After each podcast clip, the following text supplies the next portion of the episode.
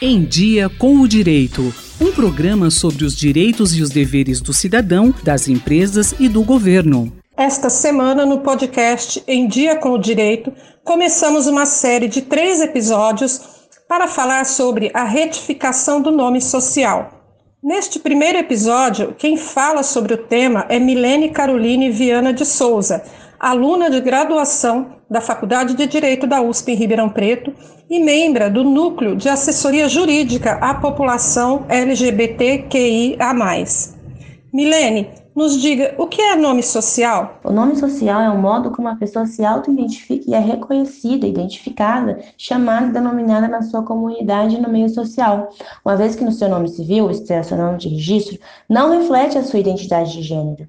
Quem pode requerer a retificação e a inclusão do nome social? O Supremo Tribunal Federal, STF, decidiu em março de 2018 que a alteração não precisa de autorização judicial, lado médico ou comprovação de cirurgia de redesignação sexual.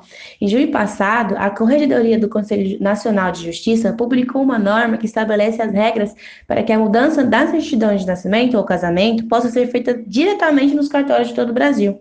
Desde então, pessoas maiores de 18 anos podem requerer a alteração desses dados, desde que tenham capacidade de expressar sua vontade de forma inequívoca e livre. Para menores de 18 anos, a mudança só é possível na via judicial.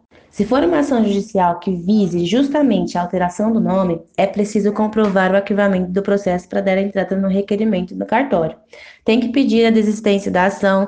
Quando sair a homologação do juiz da extinção daquele processo, a pessoa vai até o cartório munida desse comprovante. Acabamos de ouvir mais uma edição do podcast Em Dia com o Direito, que essa semana falou sobre retificação do nome social. Até a próxima edição. Rosimeire Talamone, Rádio USP.